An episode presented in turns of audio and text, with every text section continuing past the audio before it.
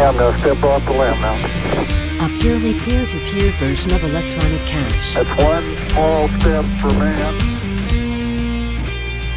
Wir erleben eine Zeitenwende. Chancellor on brink of second bailout of the banks.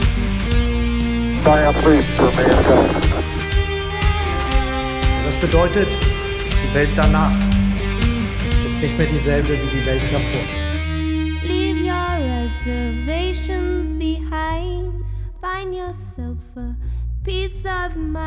Herzlich willkommen zu unserer zwölften Folge Zeitsprung Bitcoin. Heute wird's persönlich und ausführlich. Wir sprechen über Wertschöpfung und Weitergabe von Werten. Was ist der Mehrwert von unserem Podcast für uns selbst und für andere? Haben Stimmen einen Wert? Haben unsere Stimmen den Wert, den ihr ihnen gebt oder den wir selbst empfinden? Ist es der Raum, den wir anderen Stimmen bieten? Oder sind es die vielen menschlichen Kontakte, die für uns entstehen? Die Möglichkeit von so vielen verschiedenen Menschen zu lernen. Mit Value for Value berühren wir ein gesellschaftlich relevantes Thema, das jeden Menschen betrifft. Podcasts an sich und Value for Value sind kulturstiftend, für uns besonders bedeutsam als Layer, als neue Ebene, als gelebte Kultur auf dem Bitcoin-Protokoll. Unsere Inhalte sollen Menschen nicht nur an Bitcoin heranführen, auf eine nicht finanzincentivierte Art im Hype, sondern im Versuch, die Probleme des alten Fiat-Systems philosophisch und gesellschaftlich zu beleuchten. Menschen, die uns zuhören, sollen im nächsten Hype und im nächsten Bärenmarkt die Ruhe bewahren können und sich mit den Hintergründen und den Vorteilen eines dezentralen Geldsystems beschäftigen, um für sich selbst gute Entscheidungen treffen zu können. Was wir hier transportieren wollen, ist ganz schlicht.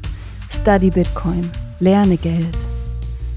Und für uns kam im Laufe der Zeit die Frage auf, ob wir die Adaption genug vorantreiben können, ohne persönlich zu werden, ohne unsere Gesichter zu zeigen. Durch die beiden physischen Bitcoin-Blöcke, die wir gefunden haben, und gerade durch ein besonderes Erlebnis beim zweiten Bitcoin-Block Hotel in Blochingen wurde uns etwas sehr bewusst. Davon wollen wir euch heute erzählen.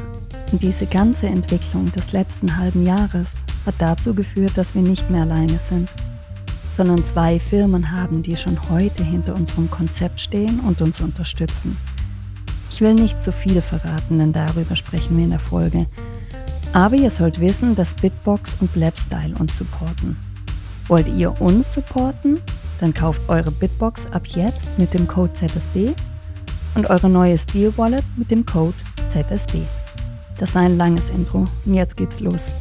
Stick with us. Es wird viel gelacht also hört zu bis zum Schluss und begebt euch mit uns auf eine Reise, die wir im letzten halben Jahr erlebt haben, die uns verändert hat. Und nicht vergessen, wir sind trotzdem immer noch ein Value for Value Podcast. Also schnappt euch euer Handy, schickt uns ein paar Satz oder streamt uns gleich über Fountain und Breeze, hinterlasst uns Nachrichten und abonniert uns.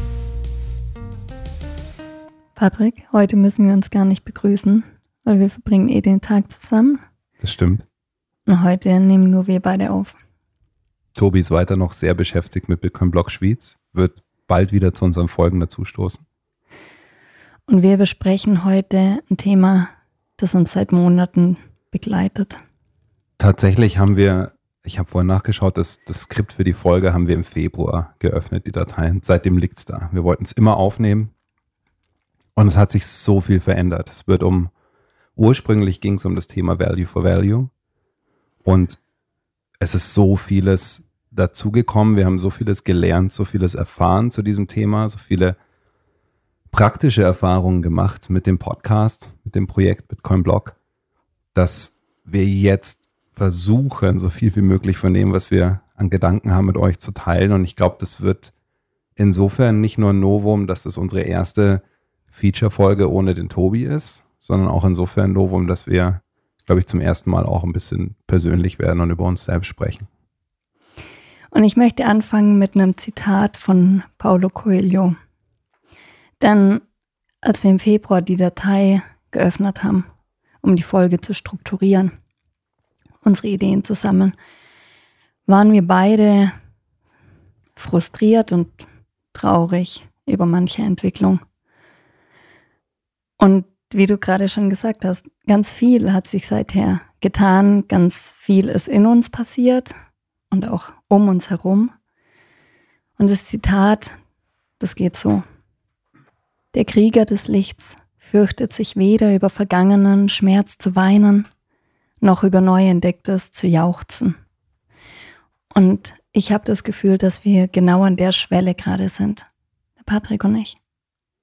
Und wir sprechen jetzt heute drüber, wie wir Werte schöpfen können und wie wir Werte weitergeben können. Und das ist für uns ein ganz zentraler Punkt, dass wir so an die neue Kultur glauben. Wir sprechen heute natürlich auch über Bitcoin, aber wir wollen auch darüber sprechen, was im Bitcoin, im Protokoll von Bitcoin steckt an, ja, vielleicht an einer Blaupause für ganz viele verschiedene Facetten von Kultur, die sich neu bilden kann anhand dessen.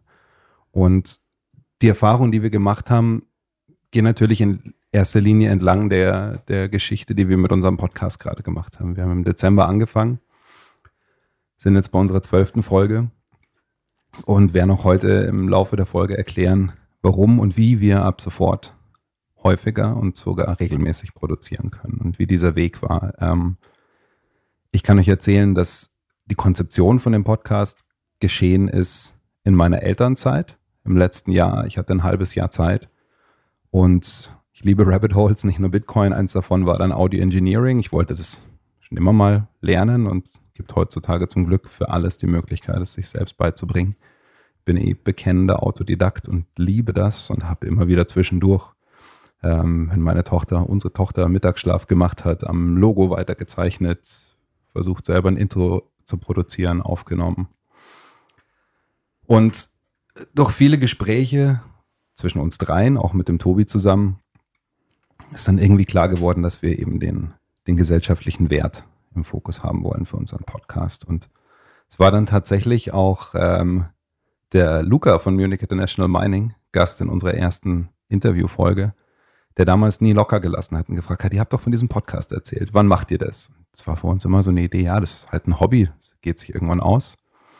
Und dann war eben der Zeitpunkt, wo wir gesagt haben, okay, wir, wir machen das jetzt. Und es war völlig ähm, ja, wir sind auch privat motiviert worden, natürlich von Freunden und Bekannten, mit denen wir über Bitcoin gesprochen haben und die haben gesagt haben, ah, wo können wir denn, wo können wir denn mehr lernen? Und wir haben gesagt, ja, hier, diese Quellen lesen, das und das. Und so, ja, ist alles auf Englisch. Und wir auch gar nicht so wussten, was es an deutscher Community schon gibt, an deutschen Creatoren, weil wir selbst X, und ich bleibe jetzt dabei, wenn Twitter sich umbenennen will, dann nennen wir es eben so, ja, ist der Entscheidung, also selbst wenn X haben wir nur mit VPN benutzt, mit einem US-VPN, um die Inhalte aus den Staaten zu sehen und es gar nicht so mitbekommen, was hier alles los ist und haben dann einfach unser eigenes Ding gemacht, haben einfach angefangen und haben dann eben, als wir auch gesehen haben, was es gibt, im Laufe der Zeit auch gemerkt, okay, da ist das wirklich auch eine, eine Lücke im positiven Sinn. Ja, also, dass es überhaupt eine Lücke gibt, muss ja bedeuten, dass schon ganz viel da ist. Und es ist unglaublich viel da im, im Bereich der Technik. Und ich finde es wahnsinnig wichtig, dass die Leute darüber erfahren und sich informieren können, wie jeder technische Aspekt von Bitcoin funktioniert. Und auch die ganzen maximalistischen Gedanken sind wahnsinnig wichtig. Und ich, ich verstehe, wenn Leute dann sagen, ja, nein, es ist, muss ähm, eine Self-Custody-Lösung bei allem sein. Und gleichzeitig spüren wir, dass wir dahin gehen müssen, wo die Leute sind und die Leute da abholen, wo sie sind und mit den Leuten über das sprechen, was sie schnell begreifen können. Und dazu zählen halt eben in meinen Augen auch Custodial Wallets, die schnell und einfach funktionieren, um die Leute erstmal dazu zu bringen, Bitcoin zu verwenden. Wir können Bitcoin nicht nur für immer halten. Wir werden nur mehr Leute dazu bringen, es zu verwenden, wenn wir auch konsequent dafür sorgen, dass die Leute sehen, wie wir es benutzen, dass wir es vormachen, dass wir es vorleben und wenn wir später noch dazu kommen, dazu müssen wir auch in die sozialen Medien, auch wenn es für mich persönlich noch eine, eine große Herausforderung ist. Du hast jetzt schon so weit vorgegriffen. Ich möchte nochmal zurückgehen ähm, zu dem Medium Podcast an sich. Mhm. Es war 2020, da habe ich eine neue Art zu lernen für mich entdeckt. Die hat sich für mich geöffnet durch Podcasts. Und zwar ähm, war ich an einem Punkt in meinem Leben, an dem ich gemerkt habe, ich muss was für meine Gesundheit tun. Die war nicht so auf der Höhe. Und ich habe angefangen, Podcasts zu hören, die speziell zugeschnitten waren auf meine Bedürfnisse. Und ich habe wahnsinnig viel gelernt in einem halben Jahr. Ich habe mein, ich habe alles verändert in meinem Alltag, weil ich motiviert war.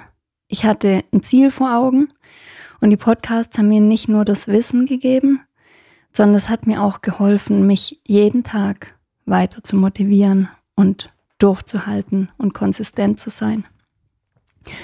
Und nach einem halben Jahr habe ich eine riesige Veränderung gespürt. Und diese Podcasts waren aber alle auf Englisch. Da war nichts, das auch nur ähnlichen Wert hatte im deutschen Bereich. Und deswegen war es für mich auch dasselbe mit Bitcoin lernen, dass ich mir vor allem Peter McCormack angehört habe, What Bitcoin Did.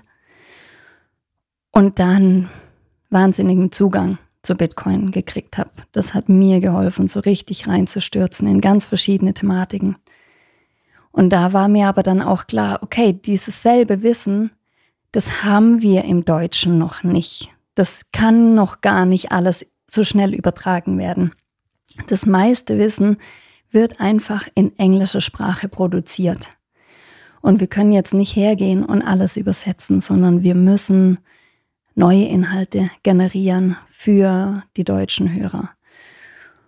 Und dann haben wir geschaut, was, was können wir dann unseren Freunden empfehlen? Und wie du schon gesagt hast, Patrick, da ist ganz vieles schon da, aber es ist vor allem technisch. Und wir wollten gerne über gesellschaftspolitische Themen sprechen und philosophisch werden und philosophische Gedanken uns anhören. Und dann entstand die Idee, zwischen uns dreien einfach mal auszuprobieren und das zu produzieren, was wir hören wollen würden. Und so ist im Prinzip die, die erste Idee für das, für das Format der Feature-Folge entstanden, um das vielleicht kurz zu erklären. Also unser Gedanke dahinter ist einfach, Inhalte, die wir in Büchern, in Podcasts finden, zusammenzufassen, meistens weil notwendig zu übersetzen und versuchen, hier eine Sprache zu finden und das zu erzählen.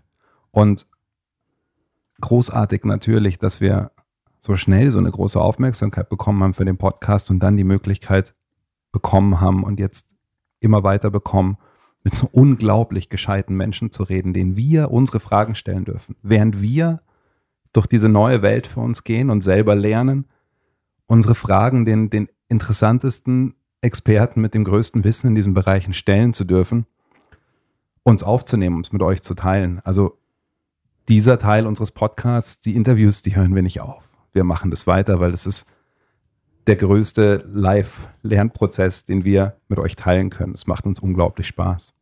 Und das haben wir besonders genossen jetzt bei den, jetzt haben wir die zwölfte Folge und wir haben schon zwei Folgen live vor Publikum aufgenommen. Und diese zwei Erlebnisse werde ich nie vergessen. Das will ich wieder erleben, weil es einfach so schön ist, jemanden der so viel weiß, Fragen stellen zu können und mit den Augen in ein Publikum schwenken zu können und zu sehen, wie die Menschen darauf reagieren. Und auch wenn es unangenehme Sachen sind, die vielleicht neu sind, die vielleicht auch einem Weltbild oder einer Überzeugung ein bisschen nicht unbedingt widersprechen, aber die vielleicht auch aufrütteln, Publikumsfragen reinnehmen zu können. Ja, wir hatten jetzt vor kurzem sogar die Situation, dass dann jemand auf die Bühne gekommen ist und direkt Fragen gestellt hat. Und das, das gehört dazu, das ist spannend. Aber diese, diese Intimität von einem Gespräch, die wir zu Hause haben, auch mit Gästen, ist natürlich auch was ganz Besonderes. Eine ganz, ganz besondere Stimmung. Da sind wir auch in einer ganz, ja, wir, wir zelebrieren das. Also wir haben gesagt, wir wollen euch ein bisschen Einblick ähm, gewähren heute. Wir stellen hier einen Tisch bei uns in unserem Wohnzimmer auf und machen uns ein gemütliches Licht und schalten normalerweise eben auch den Tobi noch mit dazu. Und wir sind selber keine Fans von, von Remote-Interviews oder Remote-Gesprächen, aber der Tobi ist so ein enger, vertrauter Freund, dass das einfach funktioniert, als wäre er da, weil wir uns so lange kennen.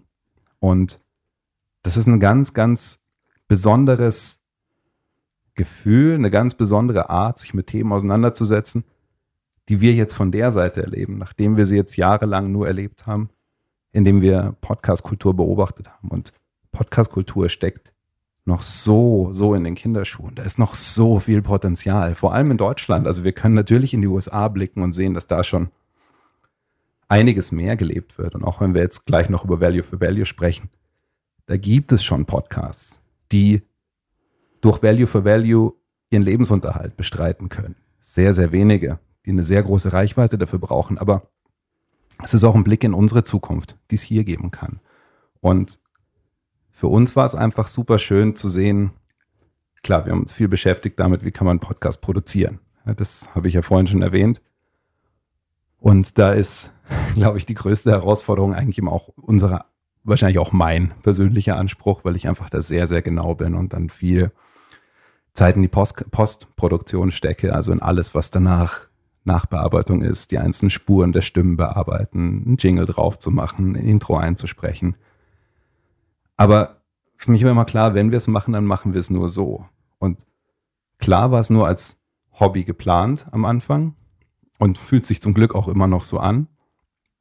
Aber dadurch, dass ich viel auf viel Erfahrung zurückblicke in dem Bereich, ähm, gehe ich gleich auch noch näher drauf ein, aber will erst noch über das sprechen, was, was Lea auf den Lippen liegt, ähm, war das natürlich ein schöner, ein schöner Einstieg, gleich zu sagen, so, hey, wir haben hier einen, einen Anspruch, und mit dem lässt sich was machen, was einfach noch neu ist, was noch nicht viel gemacht wird. Und das ist ein schönes, ist jetzt vielleicht nicht der totale Pioniersgeist, der hier ist, aber für uns ist es Pioniersgeist. Für uns ist was völlig Neues. Und die Herausforderung, direkt mit Leuten zu teilen, die einem Feedback geben können, das war eine wahnsinnige Bereicherung und ist es bis heute.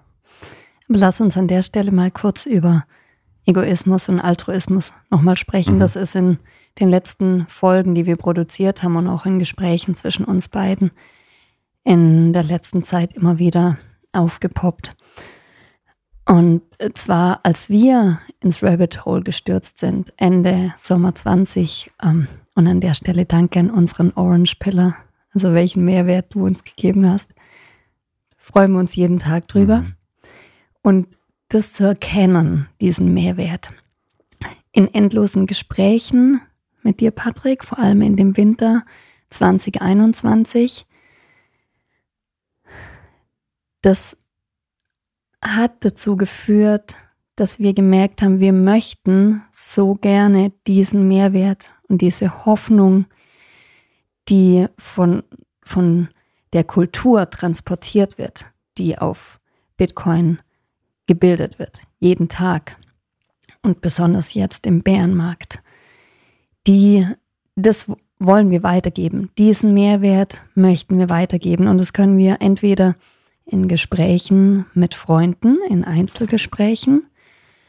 Oder, und da mussten wir eine Entscheidung treffen, weil viele dann auch ähm, einfach, das kennt ihr bestimmt auch, irgendwann genervt sind und äh, da auch keine Lust mehr haben, sich das immer anzuhören, haben wir entschlossen, das hören wir auf und wir, wir besprechen das so hier in dem Raum und nehmen das auf. Und können damit neue Kultur bilden. Und da muss ich besonders an Amanda Cavalieri denken, eine ganz besondere Person, die ähm, uns von Leon vorgestellt worden ist. Leon Wankom. Ja. Und Amanda hat uns nach dem Bitcoin-Blog geschrieben, Keep Building Above. Und das begleitet uns seither, dass es so wichtig ist, weiterzumachen, an die eigenen Werte zu glauben und eine neue Kultur aufzubauen, die von Hoffnung geprägt ist, die ähm, vorausschaut, die vorausplant und nicht in, in negativen Gedanken hängen bleibt und in Ängsten. Mhm. Ich meine, Bitcoin bietet uns ganz viel von dem auf Code-Ebene. Bitcoin ist für immer auf 21 Millionen Bitcoin begrenzt. Man kann es nicht oft genug sagen, wie wichtig das ist und wie viel das noch bedeuten wird. Wir, wir sehen in Geld was, was unser Alltagsmedium ist. Es ist ein, es ist ein etwas, was wir benutzen, um zu interagieren. Und je klarer Regeln wir damit haben, desto mehr übertragen die sich auch auf unser Miteinander, auf unseren Umgang miteinander. Und wir fanden es total spannend, weil wir uns eigentlich nie, wir haben gesagt, das ist ein Hobby, wir machen das vor allem für uns. Also auch auf eine Art, diese Erkenntnis und die Veränderung, die Bitcoin in unser Leben in, in kurzer Zeit gebracht hat und wie viel Hoffnung es in unser Leben gebracht hat. Und aber auch zu merken, wie wir Leuten, die noch nie was von Bitcoin gehört haben oder halt einfach nur irgendwelche Vorurteile gehört haben, wie wir den Leuten damit schlichtweg auf den Geist gehen, ja, in unserem Umfeld. Und wir wollen trotzdem, oder was heißt trotzdem, ganz besonders, auch noch die Verbindung zu unserem Ich behalten, bevor wir Bitcoin gekannt haben. Denn diese Beziehung, all diese Verhältnisse, die müssen nicht alle auf einmal bitcoinisiert werden. Das ist ganz arg wichtig. Bitcoin muss nicht auf einmal alles einnehmen und so viel Raum einnehmen im gesamten Leben und das muss es auch nicht für alle Leute. Die ganzen Leute, die wir vorher kannten, vor Bitcoin, wenn wir denen sagen, ja, wir machen einen Podcast und wir nehmen das jetzt immer ernster, das interessiert die nicht. Das ist auch, ist auch okay, dass es sie nicht interessiert, weil ich habe so viele Freunde, die Berufe machen, die mich auch überhaupt nicht interessieren oder die ich überhaupt nicht verstehe. Und dann gibt es Situationen, da ist irgendwann mal danach, da kennt man sich fünf oder zehn Jahre und merkt dann, man hat das erste Mal ein Gespräch über das, was jemand 40 Stunden in der Arbeit macht und interessiert sich zum ersten Mal wirklich dafür. Und das ist nicht schlimm, das ist okay. Und es muss man auch, wenn man Bitcoin für sich entdeckt hat und wenn man wie wir jetzt Bitcoin auch zu was Beruflichem auf einer gewissen Weise macht, dann muss man auch das trennen können und sagen, es ist völlig okay, dass Leute sich nicht dafür interessieren. Ja? Und so toll war es, dass wir gesehen haben, wie die Leute begeistert waren und, und Bewunderung hatten für diese Arbeit, die wir mit dem Podcast machen und gesagt haben, hey, wir, wir sehen, oh, ihr habt die Chance, da irgendwie den, den, den Durchbruch auch aus der Bubble zu schaffen und die Leute zu erreichen und, und hat natürlich ein Selbstbewusstsein in uns ausgelöst. Ich kann jetzt von mir sprechen, ich weiß auch von dir und von Tobi, an Orten, wo wir es gar nicht gedacht hätten, ja, von, von uns selbst. Und ich selber war jemand, der, der eigentlich Öffentlichkeit immer vorhatte zu meiden. Und mich jetzt auch langsam daran gewöhne, weil ich war seit zehn Jahren, arbeite ich hinter der Kamera und produziere Medieninhalte, aber nach Auftrag, nach dem, was andere sich vorstellen, wie es sein soll. Und jetzt mache ich es nicht nur nach den Maßstäben, wie ich es für richtig finde, und mit den Inhalten, die, die wir gemeinsam entscheiden, sondern auf einmal sind wir auch noch im Bild in einer Kamera. Seitdem wir Bitcoin Blog angefangen haben und da auf der Bühne waren, ist das Thema vorbei, ja, wie es im Bitcoin als, als OPSEC beschrieben wird, ja, so Operation Secure, dass man nicht erkannt wird.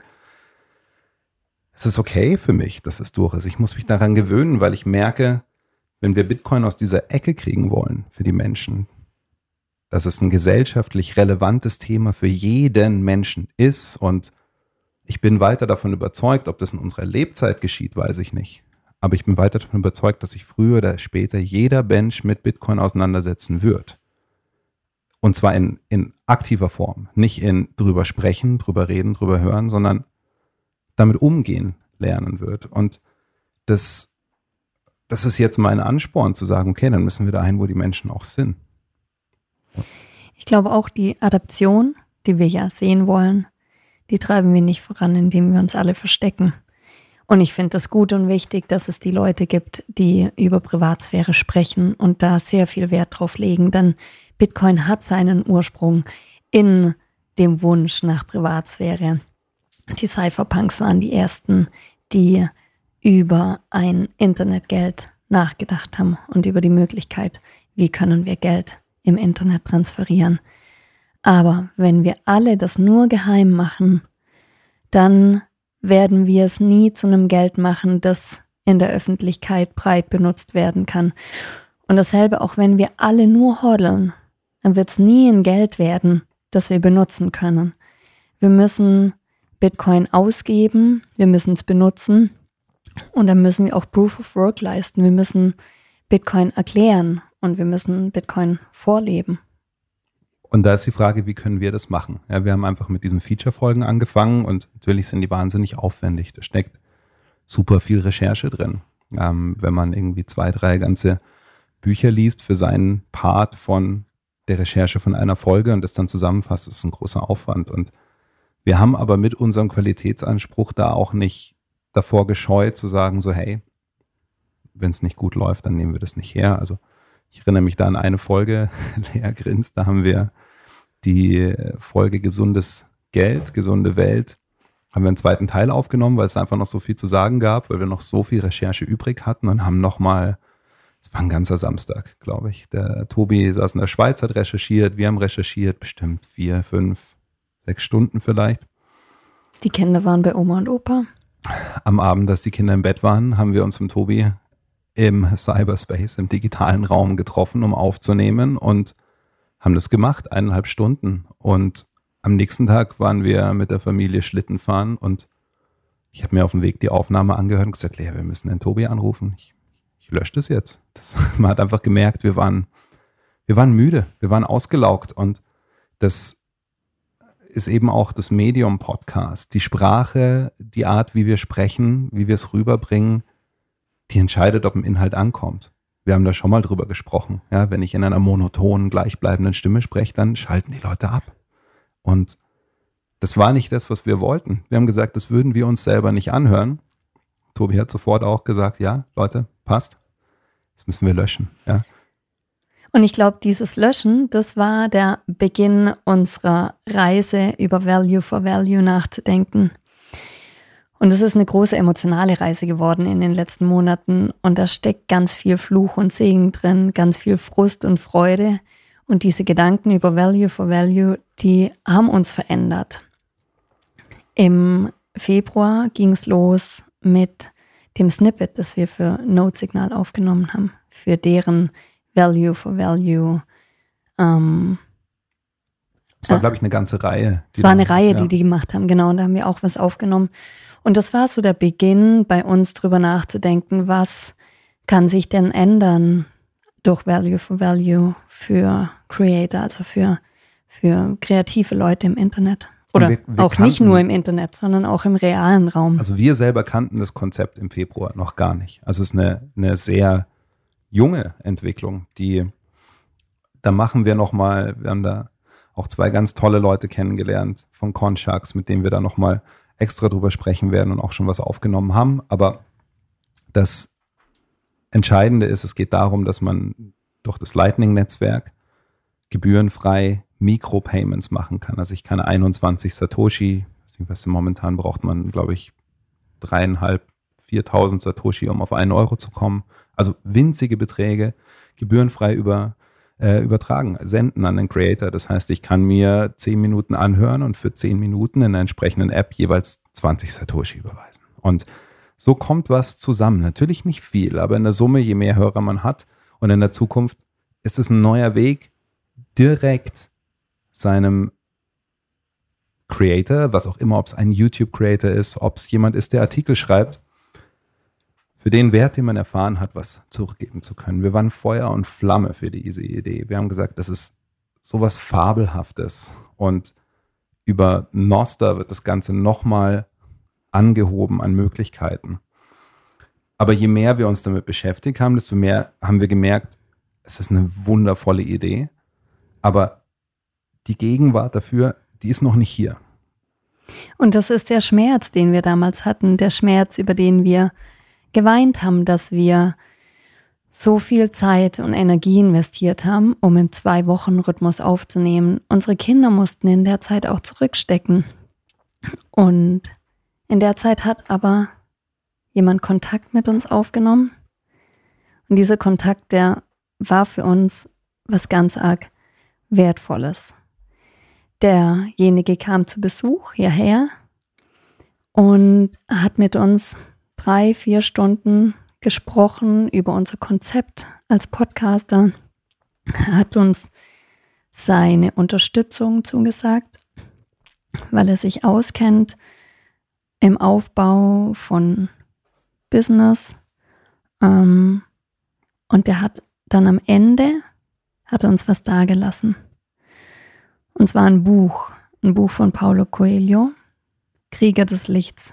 Und ich möchte euch kurz vorlesen, was er auf die erste Seite geschrieben hat. Er hat geschrieben, liebe Zeitspringer, ihr seid definitiv Krieger des Lichts. Meine Low-Time Preference Bibel. Ohne Frage wäre der Krieger Bitcoiner. Herzlichst. Und als wir das Buch dann gelesen haben, haben wir gemerkt, es spricht uns in ganz vielen Punkten an. Es ist ein Buch, das besteht aus Mut, aus Zuversicht, aus traurigen Stellen. Es ist, es hat ganz viele Zitate, die jeden Mensch in jeder Lebenssituation ansprechen können. Ich glaube, du wolltest da was dazu sagen? Oder wolltest du da erst am Ende was dazu sagen? Ich habe nicht vorgehabt, dass das irgendwann dann sind so ein paar Gedanken, die ich mir da mal aufgeschrieben habe. Und zwar habe ich mir überlegt, wer, welche Leute sind für mich im Bitcoin-Bereich öffentliche Personen, die diese Rolle irgendwie einnehmen. Und da sind mir ganz unterschiedliche Leute eingefallen, wie, wie ähm, Jack Mallers oder Michael Saylor, Jeff Booth oder auch Max Kaiser, die so unterschiedlich sind in ihrer Art, ja, vom, vom Alter, von der Art und Weise, wie sie über Bitcoin sprechen. Und ich will jetzt gar nicht so sehr auf die Einzelnen eingehen, aber in, dem, in diesem Buch von Paulo Coelho, Coelho. in dem Buch von Paulo Coelho, ähm, spricht er, ähm, spricht er über eine, lässt Paulo Coelho eine mysteriöse Frau sagen, du weißt, es ist derjenige, der das Wunder des Lebens zu begreifen weiß. Und Jack Mallers ist ziemlich bekannt für diesen Spruch, I will die on this hill. Auf seiner Mission, sich für Bitcoin einzusetzen, ist er bereit, alles zu geben. Und all diese Leute sind gekommen, um, um in der etablierten Fiat-Welt, die es gibt, auf die sie in einem großen Netzwerk Zugriff haben. Ja, so ein Michael Saylor oder ein Jeff Booth, ja, und auch Max Kaiser in seiner Zeit, wo er früher an der Wall Street aktiv war, riesige Netzwerke. Ja, das, das aktivste haben da wahrscheinlich jetzt noch Michael Saylor und Jeff Booth großen Unternehmen. Aber die sind alle gekommen auf ihre eigene Art, Bitcoin eine Stimme in dieser Welt zu geben und diese lauter werden zu lassen. Und es werden von diesen Menschen noch mehr dazukommen. Michael Saylor hat selbst mal gesagt, meine Zeit ist jetzt, aber wartet mal, wenn ich mit meinem kleinen, in Anführungszeichen, Nasdaq gelistetes Softwareunternehmen MicroStrategy, aber er hat es verglichen mit Microsoft oder Google, hat gesagt, wenn die mal drin sind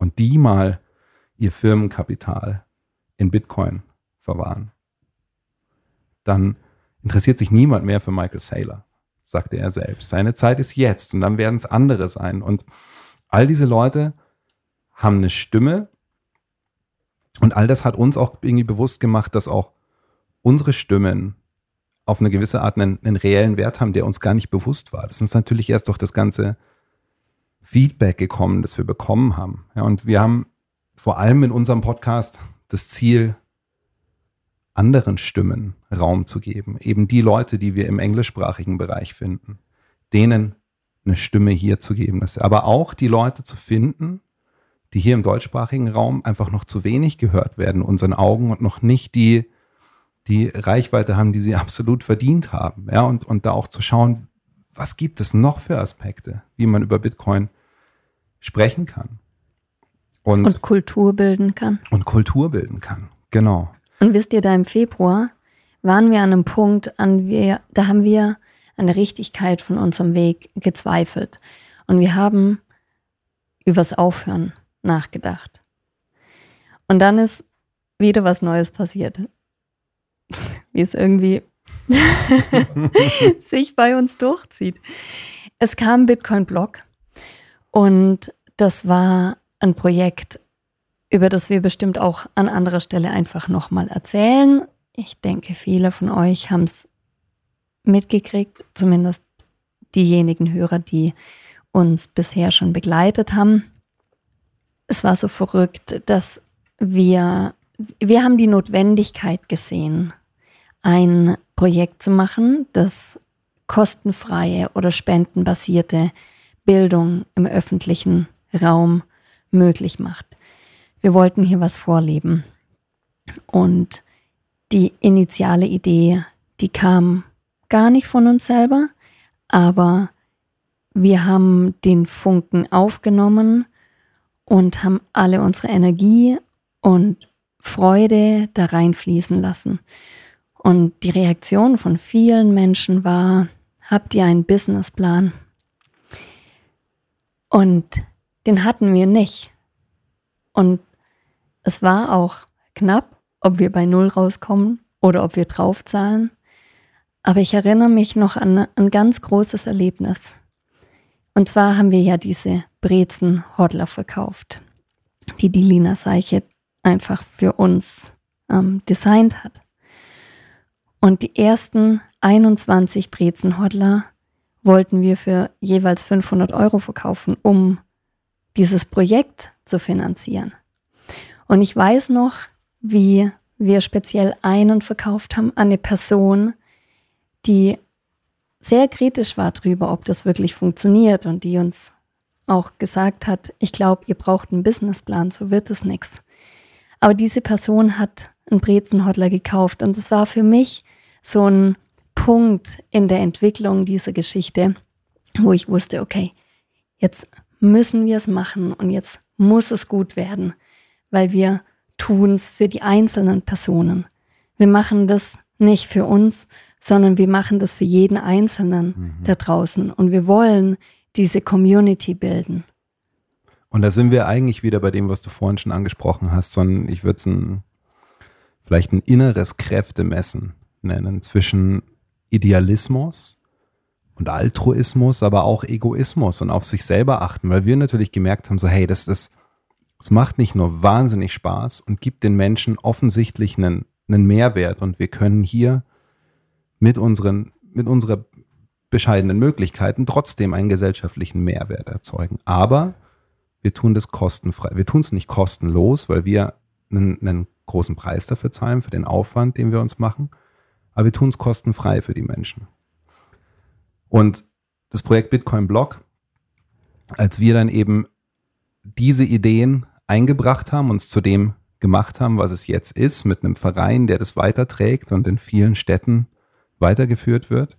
Und hoffentlich. Viele hoffentlich dazukommen. Ähm, müssen wir jetzt nicht drüber sprechen, das ergibt sich von selbst und ihr könnt in sozialen Medien dem Ganzen folgen. Aber der Prozess hat uns natürlich wir haben da viel Einblick bekommen in den, in den Bitcoin-Space in einer unfassbar komprimierten Zeit. Ihr müsst euch vorstellen, wir haben jeden Abend damit verbracht, Gespräche zu führen online. Oft war es nur abends möglich, weil es Zeitdifferenz mit den USA einfach nicht anders ging. Und weil tags unsere Kinder auch uns Natürlich, und wir, wir unser Leben ja nicht vernachlässigen wollten.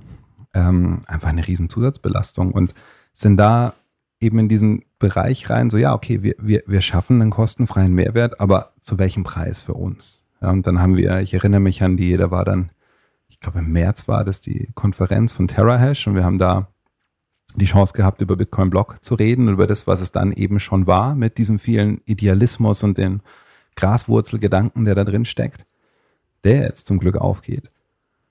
Ähm, wir hatten riesen, riesengroße wirklich breite Bewunderung dafür bekommen, aber fast ausnahmslos, wie du schon gesagt hast, eine Irritation darüber, dass hier kein Businessplan besteht. Und ich war ein bisschen enttäuscht über diese Reaktion, ja, weil es auch Leute im Team massiv verunsichert hat. Ähm, und ich gemerkt habe, diese, dieses Fiat-Mindset und, und, und, und Unternehmenskultur, das ist einfach noch in den Menschen drin. Und diese Unternehmenskultur kann in meinen Augen durch das, was im Proof of Work und im Prinzip vom Proof of Work steckt, auch zu einer neuen Kultur werden. Wir werden dazu eine eigene Folge machen. Die ist schon, die ist schon in Planung. Ähm, aber worum es mir geht, ist, dass natürlich uns auch bewusst geworden ist, dass mit unserem Idealismus da auch eine gewisse Naivität mit, her, mit einhergegangen ist. Und diese Leute natürlich auch ein Stück weit recht hatten. Ich will auf der einen Seite diesen Leuten was beweisen, damit dass es auch anders geht, dass wir Proof of Work denken können. Wie gesagt, dazu machen wir eine eigene Folge. Aber ich sehe auch das, was sie sagen. Und ich sehe auch das, wo sie sagen, passt auch auf euch auf und übernehmt euch hier nicht. Ja, und dieses, dieses Bewusstsein, dieses, sind wir wieder bei Wert selbst, weil ich eben einen wahnsinnigen Wert in der Podcast-Kultur sehe, die wir ja so sehr zelebrieren. Und diese, die Recherche, das Ritual, das wir machen, die Pflege der Gesprächskultur und auch die Intimität mit dem Hörer. Also ich versetze mich schon immer, dadurch, dass ich einfach schon seit vielen Jahren Medien produziere, immer in die Perspektive des Rezipienten, also in unserem Fall dem, dem Hörer. Und denke mir, was gefällt mir bei Podcasts? Und mit Intimität meine ich zum Beispiel einfach die Tatsache des Kopfhörers, weil ich glaube, dass Podcast, das ist jetzt meine eigene Erfahrung, ich schätze, die meisten von euch hören uns gerade mit Kopfhörer. Ich habe noch nie persönlich jemanden gesehen, der irgendwie in einem tiefer gelegten Dreier BMW an der Ampel steht, drunter gelassenem Fenster und auf 90 Dezibel schreit da Joe Rogan raus. So, ja, das ist, ist nicht die Art, wie man Podcast hört. Podcast ist eher was Leises. Selbst wenn ich zu Hause auf Lautsprechern Podcast höre, drehe ich das nicht auf. Ich will das so hören, dass ich die Stimme angenehm höre. Und die Stimme in meinem Kopfhörer ist, die ist mir sehr, sehr nahe. Und da ist uns auch der Wert des Erzählens und des Zuhörens sehr, sehr bewusst geworden für uns, was wir empfangen, aber auch für das, was wir geben. Und gleichzeitig haben wir gemerkt, den Kontakt, von dem Lea ähm, erzählt hat, der hat für uns recherchiert, wie das ist, einen Podcast zu monetarisieren, in welche Bereiche man da muss, um wirklich drei Leute quasi ein Einkommen zu verschaffen, haben gemerkt, so ja, okay, wir sind nicht Joe Rogan. Ja? Und das ist insofern nicht unrealistisch zu dem Zeitpunkt gewesen, aber es war insofern was, wo wir gesagt haben, Moment, dann begeben wir uns genau wieder in diese, in diese Kultur, oder das ist ja auch ein Teil von Kultur, wie wir mit unserem Leben, unserem Alltag umgehen. Und ich weiß aus so vielen Gesprächen mit Bitcoinern, und ich muss da jetzt kurz äh, vorsichtig sein, weil ich den Begriff Bitcoiner persönlich gar nicht mag. Also ich bin kein Fan von, von Labels. Ich verstehe, dass viele Leute wahnsinnig viel darin finden, sich als Bitcoiner zu bezeichnen, aber da gehe ich wann anders mal noch drauf aus. Ja, für mich ist einfach nur wahnsinnig wichtig, jetzt äh, zu sagen, ich meine jetzt einfach mal Leute, die Bitcoin in Bitcoin was für sich entdeckt haben. Ja? Dass man schaut, wie kann ich diese Dinge, die ich da gefunden habe an neuen Werten durch Bitcoin, die mein Leben so viel sicherer, planbarer und zuversichtlicher machen ausnahmslos treffe ich Leute, die sich mit Bitcoin beschäftigt haben, die mehr Hoffnung ausstrahlen als alle anderen Menschen, die ich sonst in meinem Privat- und Berufsleben kennenlerne. Und deswegen mag ich die Menschen nicht mehr oder weniger. Es ist einfach nur eine Beobachtung. Und jetzt ist die Sache, wollen wir was aktiv im Bitcoin-Space tun und uns dann selber, Lea hat vorhin darüber gesprochen, wie viel gesünder sie geworden ist durch Umstellungen in ihrem Leben, die auch mit durch diese Sicherheit ausgelöst wurden, die die Bitcoin in vielen Beziehungen bringt des Lebens. Wollen wir jetzt auf eine Art leben, die uns wieder mental ungesünder macht, indem wir uns in ein neues Hamsterrad begeben. Diese Hamsterräder sind für mich ein Symbolbild der Fiat-Welt. Es sind überall Hamsterräder und die Menschen laufen alle in Hamsterrädern mit Bildschirmen vor ihren Augen. Und wir haben gesagt, nein, das wollen wir nicht. Wir wollen nicht rein in eine Welt, in der wir schauen müssen, dass die Leute immer das von uns zu hören kriegen, was sie hören wollen. Ich habe keine Ahnung, ob ihr heute gerade Bock habt, so viel von uns zu hören und dass wir nur über uns reden.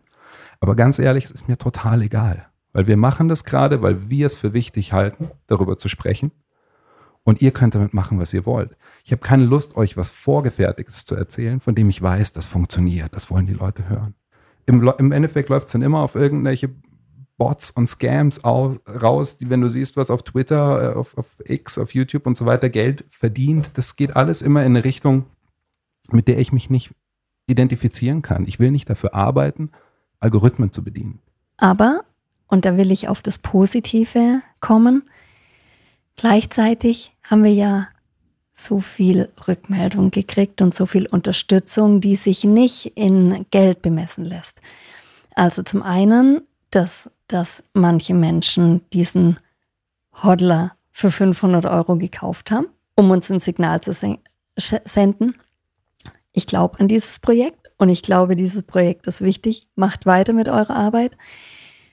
Ähm, dann denke ich an Leon, der neue Kontakte für uns geknüpft hat, ähm, der auch sofort bereit war beim ersten Bitcoin-Blog-Wochenende dabei zu sein und dort mit uns einen Live-Podcast aufzunehmen.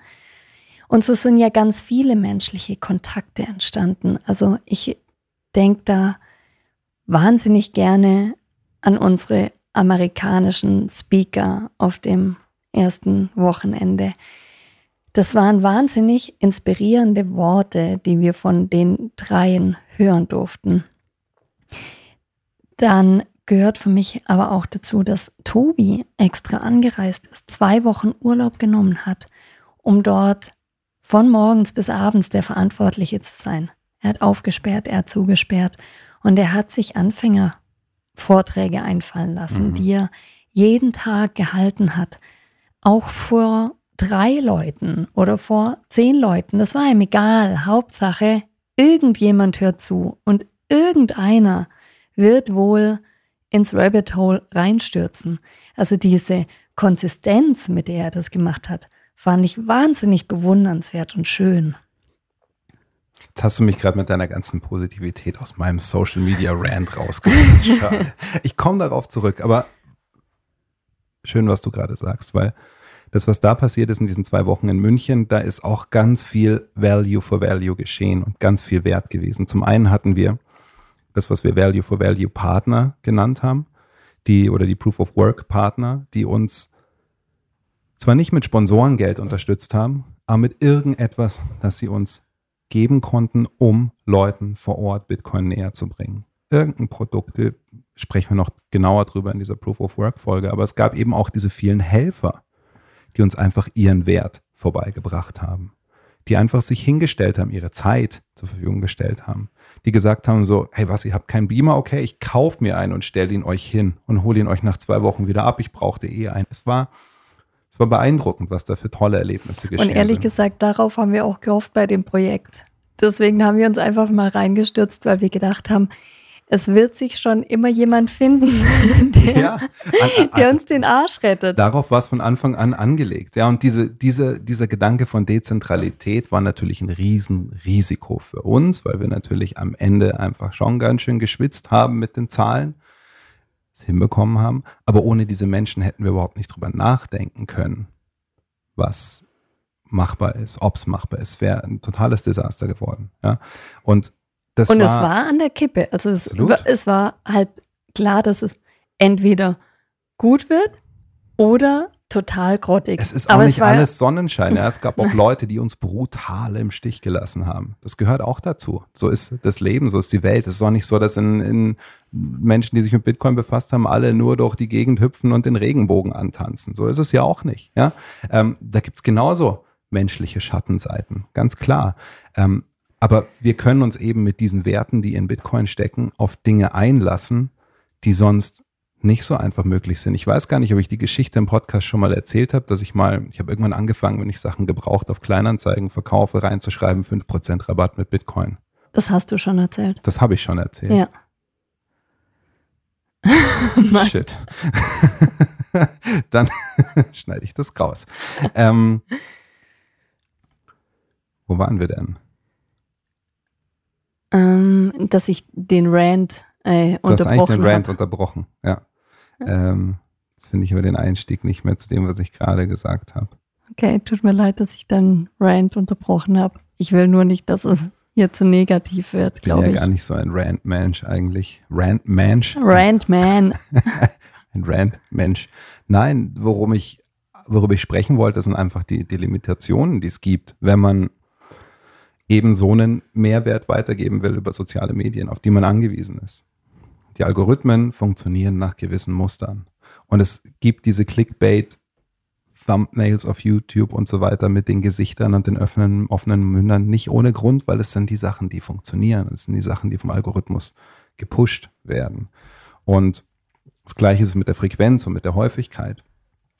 Und diese, diese Zentralisierung, die da stattfindet, die bedrückt mich natürlich wahnsinnig. Wo ich gesagt habe, eigentlich will ich sowas nicht. Das ist das, was ich mit dem Hamsterrad gerade meinte. Weil ich will was machen, wo ich, gerade wenn ich über Bitcoin spreche, dann will ich was Unabhängiges tun. Und deswegen ist Podcast so schön. Podcast wird verteilt über eine MP3-Datei, die irgendwo auf einem Server liegt. Und ihr holt euch diese MP3-Datei mit den unterschiedlichsten Apps. Ihr könnt eine Apple-App verwenden, ihr könnt aber auch eine App wie Podbean, was weiß ich, was es alles noch gibt. Es gibt unglaublich viele verwenden, die alle unterschiedliche Features haben, die alle mehr oder weniger von eurem Verhalten tracken oder nicht. Das heißt, ihr könnt da völlig frei entscheiden, welche App ihr benutzt. Podcast ist für mich eine, eine Fortsetzung des Piratenradios auf eine Art. Niemand kann mich abstellen, wenn ich hier rede. Wenn der Server, auf dem die MP3-Datei liegt, weg ist, dann stelle ich sie woanders hin. Es gibt mittlerweile sogar schon Möglichkeiten, Podcasting auch per Peer-to-Peer zu machen. Das heißt, die MP3-Datei liegt nicht nur auf einem Server, sondern verteilt auf vielen, vielen Rechnern. Und man hört immer nur ein Stückchen. Es kann mal von da kommen, mal von da. Für mich ist Podcast ein Freiheitstool. Es ist für uns eine Möglichkeit, Menschen was zu erzählen und für mich eine Möglichkeit, was zu erfahren über Dinge, ohne dass irgendjemand was steuern kann, ohne dass zentralisiert irgendjemand sagen kann, wir verändern jetzt den, den Algorithmus so oder so. Und das Gleiche, was uns bewusst geworden ist, wir haben bei Bitcoin Block Hotel zwei Leute kennengelernt, die da gerade ganz viel zu, für unserem Undenken gesorgt haben. Ich fange mal an, wo ich eigentlich herkomme, was soziale Medien angeht. Und dann sprichst du drüber, wo wir jetzt hingehen, Lea. Okay? Mhm. Ich komme eigentlich da her, dass ich ab dem ersten Tag, als soziale Medien aufgetaucht sind, damit gefremdelt habe. Es gibt heute noch Freunde von mir, die mich dies darüber lustig machen, dass ich gesagt habe, eine SMS wirst du von mir niemals bekommen. Ja, also ähm, ich war nicht immer so technologieoffen, wie ich es jetzt bin. Ich habe das am Anfang überhaupt nicht gemacht, weil es für mich eine Kommunikationskultur bedroht hat, diese 160 Zeichen. Ich hatte Angst davor. Ich sage es ganz ehrlich gesagt, ich will lieber telefonieren. Ich will stimmen, ich will sie hören. Und ich weiß noch, dass du mir mal erzählt hast, dass du in einem Gespräch, das vor ungefähr acht Jahren auf einer Hütte in Tirol stattgefunden hat, dass du da zu jemandem gesagt hast, Podcast stirbt eh. Das, das wurde mir, das, ich habe jemandem das erzählt, dass ich es in der Uni gehört habe. So, und der hat zu mir gesagt, so, hey, ähm, die erzählen dir ganz schön Mist an der Uni. Ich habe Medien studiert. Und das hat sich als Mist bewahrheitet. Ja, es ist der einzige Podcast, ist der einzige Wachstumsmarkt im Medienbereich. Sämtliche Streaming-Plattformen, Netflix und so, haben sinkende Raten. Aber worauf ich hinaus will, ist eigentlich das, dass bei mir, ich weiß noch, das erste Profil, das ich in irgendwas hatte, war das Jetzt-Magazin. Und das war so ein bisschen, also tatsächlich, also zumindest die Plattform dort war so ein bisschen pseudo-intellektuelle Jugendsubkultur, der ich mich dann auch irgendwie schnell entfremdet habe. Dann gab es die Lokalisten und das war für mich dann irgendwie der Todesstoß. Eine coole Sache gab es da noch. Ich habe meinen, meinen Drummer damals über Lokalisten kennengelernt. Ja. Aber ansonsten habe ich mich völlig distanziert. Und erst später, als ich wieder Medien produziert habe, beruflich, musste ich dann solche Sachen wie Facebook bedienen. Und damals waren tatsächlich noch die, die Algorithmen, die waren offen. Ich konnte nicht in den Code, also ich konnte reinschauen, ich habe es aber nicht verstanden, aber ich konnte darüber lesen, was Leute, die es verstanden haben, berichtet haben. Und anhand dessen konnte ich mein Publishing anpassen und die Titel anpassen und die Bilder und so weiter und so fort. Und später dann, als dann irgendwie eben Snapchat und Instagram und TikTok immer populärer wurden, war ich eigentlich immer mehr in dieser, bin ich bis heute, in dieser Datenschutz-Ecke und sage, benutzt das nicht. Also ich, ich unter, unterrichte Schüler zu dem Thema und spreche mit fünf bis acht Klässlern genau darüber, dass sie eben darauf achten sollen, was, die, was der Datenschutz ist, dass sie darauf achten sollen, was eine digitale Identität, Identität bedeutet und wie man sie schützt. Und regelmäßig kommen Schüler zu mir und sagen ganz stolz, dass sie jetzt TikTok gelöscht haben. Ja, und ich lobe sie auch dafür. Gleichzeitig sind wir durch diese Begegnung uns einer Sache bewusst geworden, dass auch wir uns mit unserem Podcast, der Podcast selber, der bleibt das Piratenradio, den nimmt uns niemand. Und ich behandle weiter soziale Medien, alle Plattformen weiter so, als ob sie morgen weg sein könnten. Wenn X morgen irgendwas macht, womit ich nicht klar bin, dann ist unser Account dort weg. Aber solange es da ist, benutzen wir es, weil da erreichen wir die Leute. Und wir können uns nicht nur auf, auf X be begrenzen, wir müssen überall hin, wo die Leute sind. Das ist uns bewusst geworden. Wir müssen die Sprache dieser Plattformen sprechen, die Leute dort zu erreichen. Und das ist ein Prozess, in dem, dass wir jetzt, ich glaube, jetzt können wir langsam auf den Punkt kommen, worüber wir eigentlich heute sprechen wollen. Unser Podcast geht weiter. Unser Podcast wird wöchentlich und wir haben ganz viele neue Ideen für Formate. Ich war eigentlich noch gar nicht an dem Punkt, dass ich dorthin kommen wollte, weil. Dann sind wir an dem Punkt noch nicht. Denn wir haben irgendwie jetzt über Bitcoin Block München gesprochen und es hängt noch so in der Luft. So, ja, okay. Mehrwert ähm, generiert. Aber vielleicht kann ich da nochmal die Verbindung dazu herstellen, die sozialen Medien, die auch ähm, zu einer Löschung von Accounts führen können. Also wenn man Inhalte produziert, die nicht gewünscht sind. Und das, dass wir Bitcoin Block gemacht haben, ist ja auch was wie ein reales soziales Medium. Also das war ja eine Art Plattform, die wir geschafft haben, geschaffen haben, um echte Begegnungen zu ermöglichen. Bisschen wie ein Meetup, aber eben mit Vorträgen und zugänglich für Menschen, die nur zufällig vorbeikommen. Und da ist, glaube ich, die Parallelität zu sehen zu den sozialen Medien. Und das war ja auch unser erster Schritt in die Öffentlichkeit rein. Die sozialen Medien auf, auf Also nein, X und, damals äh, noch Twitter oder meinst du nee, Meetup? ich meine ich mein Bitcoin Blog Bitcoin, achso, Bitcoin Block meinst du jetzt? erste Schritt in eine öffentliche Plattform. In eine physische In eine Öffentlichkeit. physische, Ja, okay. genau. Mhm. Und danach war aber erstmal einfach nur die Erleichterung groß, dass wir es geschafft haben und dass es vorbei ist. Und wir waren der Überzeugung, dass wir nie wieder einen Blog organisieren. Das haben wir uns danach geschworen. Ich weiß Und nicht, ob du dich im erinnerst. August gleich wieder gemacht. ich erinnere mich. Ja.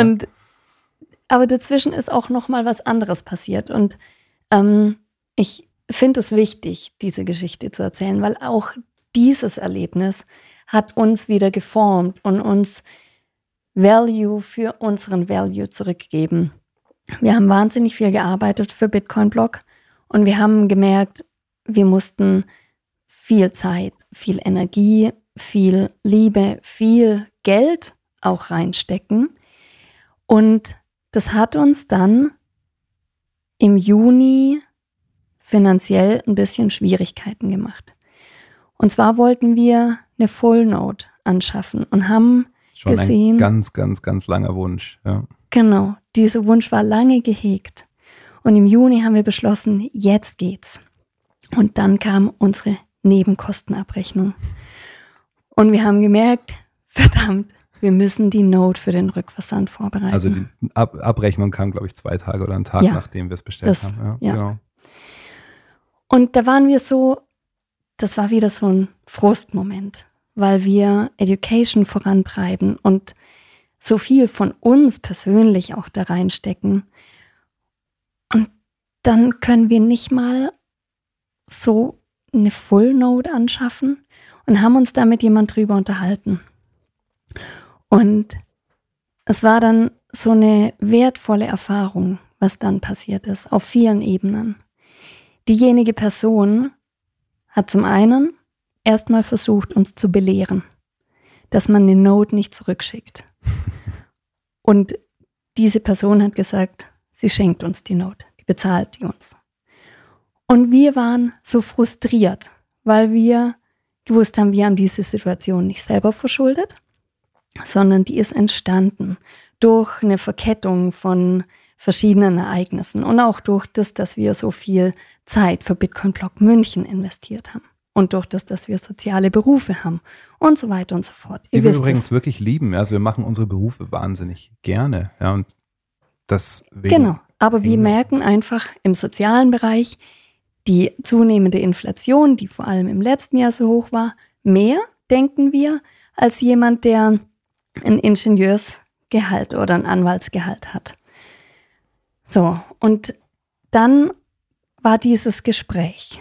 Und dieser Mensch, der hat uns zugehört. Und er hat ein Verständnis entwickelt für unsere Seite. Und er ist bei seinem Angebot geblieben, uns die Note als ein Value for Value Geschenk für unsere Arbeit zu geben. Und es war nicht einfach, das anzunehmen, aber es war dann was unglaublich Schönes, dass wir gemerkt haben, unsere Arbeit ist jemandem das wert, uns so ein starkes Signal zu senden. Und diese Note, die wiederum generiert auch Mehrwert, weil die steht hier jetzt in unserem Wohnzimmer. Und anhand dieser Note haben wir schon mit so vielen Freunden wieder Gespräche über Bitcoin geführt. Die auf einmal, weil wir ja nicht mehr drüber sprechen, wir es nicht mehr anfangen, aber die kamen dann auf uns zu, hey, was ist das? So, Genau, Ja. die sich jetzt Mhm. plötzlich dafür interessieren. Und das mitten im Bärenmarkt. Das ist wirklich wunderschön. Also an dieser Stelle nochmal vielen Dank an den großzügigen Spender an dieser Stelle. So, und jetzt können wir drüber sprechen, dass wir eben das, was wir uns gegenseitig geschworen haben, dass wir keinen weiteren Blog machen, dass wir keine Algorithmen bedienen, dass wir nicht in die sozialen Medien gehen, dass wir das revidieren. Zumindest teilweise, ja. Wir weil wir auch da wieder Begegnungen hatten und Wege gefunden haben, um das möglich zu machen. Also Wir haben, die sozialen Medien, die kriegen wir heute irgendwie nicht so ganz in einem Ding durch, aber es ist, es ist okay, ja. Weil ich glaube, dadurch ergibt sich das gerade noch viel mehr, dass es Sinn macht. Diese Begegnung Bitcoin-Blog, ähm, es waren Ricky und Laura aus Italien. Ricky macht den Bitcoin Italia Podcast, Laura mit ihm zusammen die Bitcoin Explorers. Und und wir, dieser Blog im Hotel, der ist deswegen entstanden, weil der Marc uns angesprochen hat und die Idee hatte, den im Hotel zu machen. Und wir haben den Aufwand gesehen, aber der Blog war kleiner und er war ein bisschen weniger aufwendig, weil die Infrastruktur schon da war. Aber es war genauso anstrengend, weil wir auch unsere Kinder dabei hatten. Und unerwarteter Mehrwert ist hier entstanden. Und da kommt jetzt dein Punkt ins Spiel. An der Stelle, wo wir es am allerwenigsten erwartet haben. Und zwar war es Samstagabend und die Arbeit lag hinter uns. Und es war wieder so eine große Erleichterung. Und dann haben wir Ricky und Laura kennengelernt von den Bitcoin Explorers. Und wir saßen dort auf dem Sofa und es war wie eine Blase um uns rum, weil ich glaube, es waren auch andere Menschen noch im Hotel. Haben wir zumindest am nächsten Morgen gehört, dass viele lang wach geblieben sind. Aber wir hatten ein Gespräch und ein Kennenlernen, das mich sehr berührt hat. Wir haben, wir waren auf derselben Wellenlänge und wir haben dieselben Triebfedern, der Glaube an eine bessere Welt. Und wir saßen dort stundenlang und haben Ideen gesponnen miteinander und haben uns ausgetauscht. Und diese Erfahrung und dieses Gespräch mit den beiden hat uns gezeigt, dass es wichtig ist, nicht bei alten Denkmustern zu bleiben. Nicht dabei zu bleiben, dass wir keine Algorithmen bedienen wollen, dass wir keine, keine Insta- und TikTok-Inhalte generieren wollen, sondern wenn wir die Menschen, für die Bitcoin wichtig ist und die es jetzt noch nicht wissen, wenn wir die abholen wollen, müssen auch wir uns verändern und weiterentwickeln. Und da hat, hatte Ricky total einen Punkt bei mir getroffen, wo er gesagt hat, wir müssen dahin, wo die Menschen sind. Wir können uns das nicht aussuchen. Wenn wir das ernst meinen und die, die Parallelen zu dem, was wir machen und was, was er mit, mit dem Bitcoin Italia Podcast vorhat, sind einfach riesengroß. Und da ist uns bewusst geworden, nein, wir können uns, wir können uns da nicht rausnehmen. Wenn wir die Menschen erreichen wollen, jetzt meine ich nicht nur uns beide, sondern eigentlich auch alle, die zuhören, dann sollten wir überall da reden, wo die Menschen sind. An Supermarktkassen, völlig egal wo, in irgendwelchen Parks, am See und uns auch in den Bereichen zeigen. Und unsere Realität als Leute, die was mit Bitcoin tun, sollte nicht nur sich auf Meetups und Konferenzen und im Internet abspielen oder in der Form im Internet, dass wir es halt eben sehr auf das limitieren, was es schon an Community und Space gibt, sondern wir müssen es überall dorthin bringen, wo die Realität der Menschen ist. Also die Realität der Menschen in der physischen Welt und die Realität der Menschen im digitalen. Und die ist halt eben auch nun mal außerhalb meiner persönlichen Komfortzone auf TikTok und auf Instagram und haben nebenbei auch viele Gespräche geführt mit, mit tollen Partnern, die uns Unterstützung für unseren Podcast angeboten haben und sind da große Schritte weitergekommen und haben da eben auch Partner gefunden, die auch diese Werte wieder unterstützen, die uns zu einem Zeitpunkt Unterstützung angeboten, wo wir gesagt haben, nee, tut mir leid, aber soziale Medien gibt es von uns einfach überhaupt nicht. Und ähm, sich jetzt, und das akzeptiert haben gesagt, hey, ich erinnere mich wortwörtlich an, äh, an ein Zitat in einem Gespräch mit, mit Bitbox war es. Das heißt dann eure Stimmen. Ihr erzählt. Wir reden euch nicht rein. Und das ist uns so wichtig. Und gleichzeitig freuen die sich natürlich auch, dass sie sagen, so nein, wir öffnen uns jetzt doch für diese Idee und wollen das jetzt tun, um die Menschen zu erreichen. Das heißt, konkret von uns gibt es ab jetzt wöchentlich eine Folge. Wir werden unsere Feature-Folgen weiter haben. Wir werden neue Formate ausprobieren. Wir werden die Reportagen, die wir hatten, wieder machen. Wir werden auch weiter mit Gästen sprechen. Und wir wollen ganz besonders uns thematisch einer Sache widmen, dass wir natürlich diese Recherchen weiter betreiben wollen mit Themen, die für uns neu sind und euch alle daran teilhaben lassen, wie wir lernen. Aber wir wollen auch an die Sachen, die wir glauben, jetzt schon zu verstanden, verstanden zu haben, weitergeben. Auch wenn es auf den ersten Blick vielleicht für Leute, die sich länger mit Bitcoin äh, beschäftigen, einfache Themen sind, wir müssen alle immer wieder darüber sprechen. Wir müssen immer wieder Inhalte generieren, die wir eben auch an Leute weiterleiten können, die noch nichts über Bitcoin wissen. Und das haben wir uns weiter zum Ziel gemacht, noch mehr Inhalte zu machen mit einer einfachen, klaren Sprache über die Grundprinzipien, die in Bitcoin stecken, über die Grundpotenziale, die in Bitcoin stecken, damit ihr alle das weitergeben könnt. Damit wir eben auch das auf den sozialen Medien weitergeben können und dort produzieren. Jedenfalls war diese Begegnung mit Ricky und Laura für uns ein Augenöffner. Es ist der Blick nach vorne stärker geworden und wir haben wieder neuen Mut gefasst und neue Konzepte entwickelt, über die der Patrick gerade gesprochen hat. Weil die Überlegung war dann irgendwann, wo wollen wir denn hin und was ist unser gemeinsames Ziel? Und ganz klar ist, dass wir eine breitere Masse ansprechen wollen. Wir wollen echt sein, und wie du schon gesagt hast, wir wollen die Menschen dort abholen, wo sie sind. Das hat auch Jason Mayer so schön gesagt. Und wir wollen Mehrwert für die Menschen generieren, wertschöpfend sein. Und uns nicht aufhalten an technischen Details, weil das sind wir, glaube ich, auch einfach nicht. Und da gibt genug Inhalte. Wir betrachten Bitcoin aus einer Linse vor allem von Menschen, die in sozialen Bereichen arbeiten und die von der Inflation, die in den letzten Jahren besonders hoch war, besonders betroffen sind. Und ich glaube, dieses echte Gefühl, das können wir ganz gut transportieren.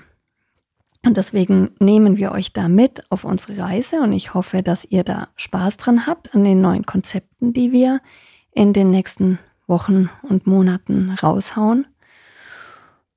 Wir wollen die Brecoiner abholen und auch Neulinge mitnehmen und einfach weiter ausprobieren. Und ich möchte aber auch nochmal über den Mehrwert sprechen.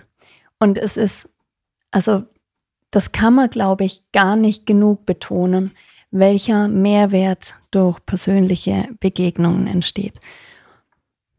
Wir haben in dem, was wir in den sozialen Medien zum Beispiel erleben, sind wir oft sind wir oft in der Bubble gefangen und das sehe ich auch ein bisschen, bisschen auch teilweise auch stark auf X mit der Bitcoin-Bubble. Da ist ganz vieles, was, was sehr Common Sense ist. Und wir haben jetzt gemerkt, dass wir, wir, haben das bisher nicht gemacht und wir machen das auch weiter nicht. Wir scheuen keine Themen, die in dem Space auch unpopulär sind oder ein bisschen gemieden werden. Das haben wir mit dem, in dem Gespräch mit, mit Harald Rauter erlebt. Das war auch in einem, in einem Panel bei Bitcoin Blog eine Situation, wo wirklich gemerkt hat, da knistert es im Publikum. Das ist nicht was, was die Leute unbedingt hören wollen, aber genau darum geht's. Wir wollen das, was bei Twitter oder bei X geschieht, dass zentralisiert entschieden wird, was an die breite Masse kommt. Und wir alle, die irgendwann mal was mit Bitcoin gepostet haben, wissen, dass wenn dieses Wort drin vorkommt, dann sinkt es in der Reichweite automatisch ab. Und das ist bei vielen anderen Plattformen ähnlich. Poste nie ein Video auf YouTube, in dem Bitcoin vorkommt. Das wird dadurch keine Reichweite erzielen. Alle, die das tun auf YouTube, weichen dem Wort so gut sie können aus. Und diese, ja. Sprich du weiter.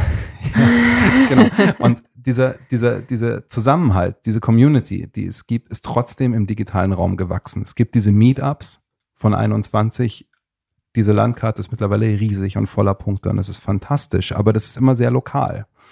Und der Funke, der überspringt, ist dann oft eher, wenn die Konferenzen oder halt eben der, der digitale Raum. Und die, die sozialen Medien bieten da in einer gewissen Form einen, einen, einen gesellschaftlichen oder einen Community-Kit für die Leute, die sich da viel mit Bitcoin beschäftigen. Und jetzt, glaube ich, ist der Punkt, wo ich, wo ich sagen kann, warum ich mich nicht gerne als Bitcoiner bezeichne, weil ich einfach keine Labels mag. Ja, ich habe früher schon nicht gemocht, wenn ich als 16-Jähriger hatte ich rot-grün bunt gefärbte Haare und habe Nietengürtel getragen und Punkrock gehört. Aber ich habe es überhaupt nicht gemocht, wenn mich jemand Punk genannt hat. Und Punks haben mir hinterher geschrieben Pseudopunk, weil ich nicht mit einem Hund auf der Straße saß, sondern halt in die Schule gegangen bin mit den Klamotten. Und es war mir vollkommen egal. Und es ist mir auch jetzt egal, ob im Bitcoin-Space jemand sagt, wie, der bezeichnet sich nicht als Bitcoiner, weil ich einfach nicht mich mit einem Schild, mit einem Label über einen Kamm scheren lassen will, wo dann vielleicht gewisse Leute auch wieder ein, ein Set an Meinungen assoziieren. Und ich will mit unserem Podcast, wir wollen mit unserem Podcast offen bleiben für jegliche Meinungen. Weg von diesem binären Schwarz- und Weiß-Denken und in den Bereich des Grauen, wo man diskutieren kann, wo man miteinander sprechen kann, wo man entwickeln kann und weiterdenken kann, wo Ideen entstehen. Und ich zum Beispiel habe kein Problem damit, mich als Bitcoinerin zu bezeichnen, weil ich sehe, dass Bitcoiner eben total unterschiedlich sind, dass man da nicht über einen Kamm geschert wird.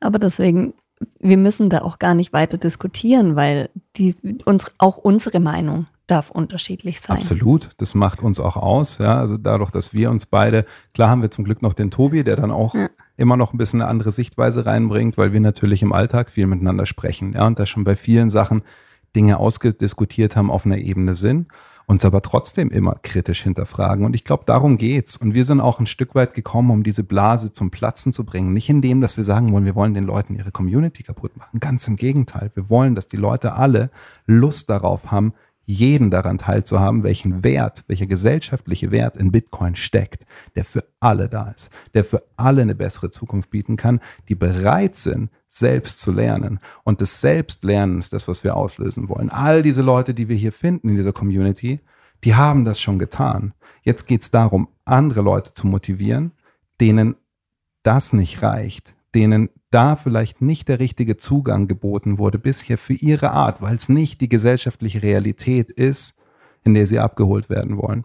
Und ich weiß noch gar nicht, wo wir überall hingehen werden. Und ich bin mir sicher, wir werden Fettnäpfchen über Fettnäpfchen finden. Ich muss mir keine Mühe geben. Das werde ich hinbekommen. Aber auch das ist Lernen. Und wir werden lernen, uns zu entschuldigen, wenn es notwendig ist. Wir werden lernen, uns anzupassen, wenn es notwendig ist. Wir werden lernen, neu zu denken und uns zu bestätigen, wenn es gerechtfertigt ist. Und jetzt denken wir neu mit unserem Entschluss, weiter vorwärts zu gehen und mehr Öffentlichkeit zuzulassen oder sogar zu suchen. Und es hat sich ein erster Sponsor für uns gefunden. Du hast es vorhin schon gesagt. Es ist Bitbox. Wir sind noch ein kleiner Podcast und wir haben noch nicht wahnsinnig viele Zuhörer. Aber Bitbox unterstützt uns, weil die schon jetzt im Bärenmarkt unseren Mehrwert erkennen und uns unterstützen wollen. Und wir sind stolz, dass Bitbox uns hilft. Und die sind ein wahnsinnig toller Hardware-Wallet-Hersteller, uns unterstützt. Ich sage euch nichts Neues. Ich als Hebamme, und bestimmt das betrifft das auch nicht alle Hebammen, aber ich als Hebamme fühle mich technisch sehr unbewandert und ich habe oft eine riesige Hemmschwelle, neue technische Geräte oder Software zu verwenden. Und als ich die Bitbox im Januar bei Le Femme Orange in Blochingen das erste Mal in der Hand hatte, habe ich gemerkt, ach, endlich was das einfach zu handeln ist. Die Übersicht in der App ist gut, es ist ein tolles Produkt, du kannst deine Bitcoins sicher verwahren und die sagen ganz richtig, lass deine Bitcoin nicht bei Fremden. Und mit der Bitbox kannst du dich entscheiden, ein Bitcoin-Only-Produkt zu verwenden, das sehr intuitiv ist, mit dem es eben plötzlich einfach ist, Werte zu verschicken. Keine Angst mehr, Transaktionen durchzuführen. Und außerdem leben sie ähnliche Werte wie wir. Ein langsames organisches Wachstum, hohe Qualität, Open Source. Also für jeden überprüfbar. Und ich sehe Bitbox nicht als ein Honorarzahler für meine Arbeit. Das wäre für mich der falsche Ansatz und würde meine Leidenschaft schmälern. Und das möchte ich nicht. Ich sag dir, warum ich denke, dass Bitbox für uns der richtige Partner ist. Wir unterstützen uns gegenseitig beim Generieren von Mehrwert. Das ist meine Auffassung. Und wir haben noch einen zweiten Sponsoren, der Sponsor, der uns ab jetzt unterstützt. Und das ist die Firma Plebstyle. Wer seine Seeds sicher auf einer Hardware-Wallet verwahren will, braucht ein Backup. Und das Backup hat nichts auf einem Papierzettel verloren. Und im Kopf sollte es nur sein, wenn man gezwungen ist, das Land zu verlassen, irgendwo hinzugehen, wo man unterwegs nicht mit einem Zettel oder einer Stahlplatte aufgehalten werden will. Aber Und ansonsten holt ihr euch bitte eine Steel Wallet von Plebstyle, denn das ist eine, die seinesgleichen sucht. Es ist ein überragendes Produkt, das sich schön anfasst und das eine Sicherheit bietet, die dem Speichern deiner Lebenszeit gerecht wird. Der Jonathan, der Plebstyle aufzieht, ist Ingenieur und dem sind die Steel Wallets, die bisher auf dem Markt waren, nicht gut genug. Also hat er sich dran gemacht und eine bessere Steel Wallet produziert die hochsicher ist gegen Feuer, Druck und Chemie. Und wir freuen uns, dass wir nun schon ziemlich am Anfang seiner Reise dabei sind und er uns so ziemlich am Anfang unserer Reise begleitet. Wir begleiten uns gegenseitig und hoffen darauf, gemeinsam wachsen zu können. Und das Schöne daran ist, dass der, der Gründer, Jonathan von Plebstyle, auch, wir haben uns kennengelernt dadurch, dass er Bitcoin Block München unterstützt hat als Sponsor. Und mir hat seine Einstellung von Anfang an imponiert, weil er nicht da war, um zu sagen, ich bin jetzt Sponsor, ich habe jetzt hier gewisse Interessen und Ansprüche, sondern er war da und hat Bänke geschleppt, sich hingestellt, Leuten geholfen, immer einer der ersten gewesen, die gefragt haben, was kann ich machen, wo kann ich helfen, weiter uns im Verein Bitcoin Block treu geblieben ist, sich jetzt bei weiteren Blöcken engagiert, sich im Block Schwyz engagiert und einfach diese Proof of Work Mentalität lebt und der das Proof of Work in seinem Produkt steckt und da kann ich jetzt noch nicht zu viel verraten, aber der nicht aufhört, sein Produkt weiterzuentwickeln und zu denken, wo kann ich noch besser, noch sicherer sein, damit Leute noch sicherer ihre Bitcoin verwahren können. Und das macht uns stolz und glücklich, dass wir diese Reise starten können mit zwei Partnern, die so zu uns passen, weil alles andere wären wieder nicht wir. Wir haben heute ganz viel über Authentizität, gespro Authentizität gesprochen und ich will nochmal zurückkommen zu dem Krieger des Lichts, mit dem wir vorhin gesprochen haben. Sehen wir uns jetzt selber als Krieger des Lichts und erhöhen uns damit? Falls ihr euch das fragt, die Antwort ist nein. Und wir führen auch keinen Krieg. Und egal ob wir als Leute, die sich jetzt für den Wert von Bitcoin, weil darum geht es am Ende in dieser Folge, einsetzen, egal ob wir es da als Kämpfer gegen Institutionen, die etabliert sind und erkrankt sind, begreifen, egal ob wir uns so sehen, dass wir den Wert dieser Institutionen anerkennen, aber sagen, wir müssen sie von innen, außen oder sonst wie verändern. Egal, ob wir uns auf, auf nur das Technische fokussieren oder ob wir sagen, es sind die Privatsphäre-Themen, es sind die Menschenrechte, für die wir uns engagieren. Egal, ob wir uns Bitcoiner nennen oder nicht. Wir haben alle eine wertvolle Stimme. Wir müssen alle nur zunächst diesen eigenen Wert erkennen. Und Paulo Coelho sagt, jeder Mensch ist dazu in der Lage. Und niemand hält sich für einen Krieger des Lichts, obwohl jeder einer sein könnte. Was uns jetzt alle hier eint, in diesem intimen, digitalen MP3-Raum, in dem wir uns hier gerade befinden, was uns eint und was uns antreibt, ist, dass wir dieses Bitcoin-Internetprotokoll entdeckt haben, das die Welt verändern kann und in unseren Augen wird. Und uns treibt es weiter an, diesen Wert den Menschen zu vermitteln. Und die wir erreichen können, jeder auf seine Art und doch wir alle gemeinsam.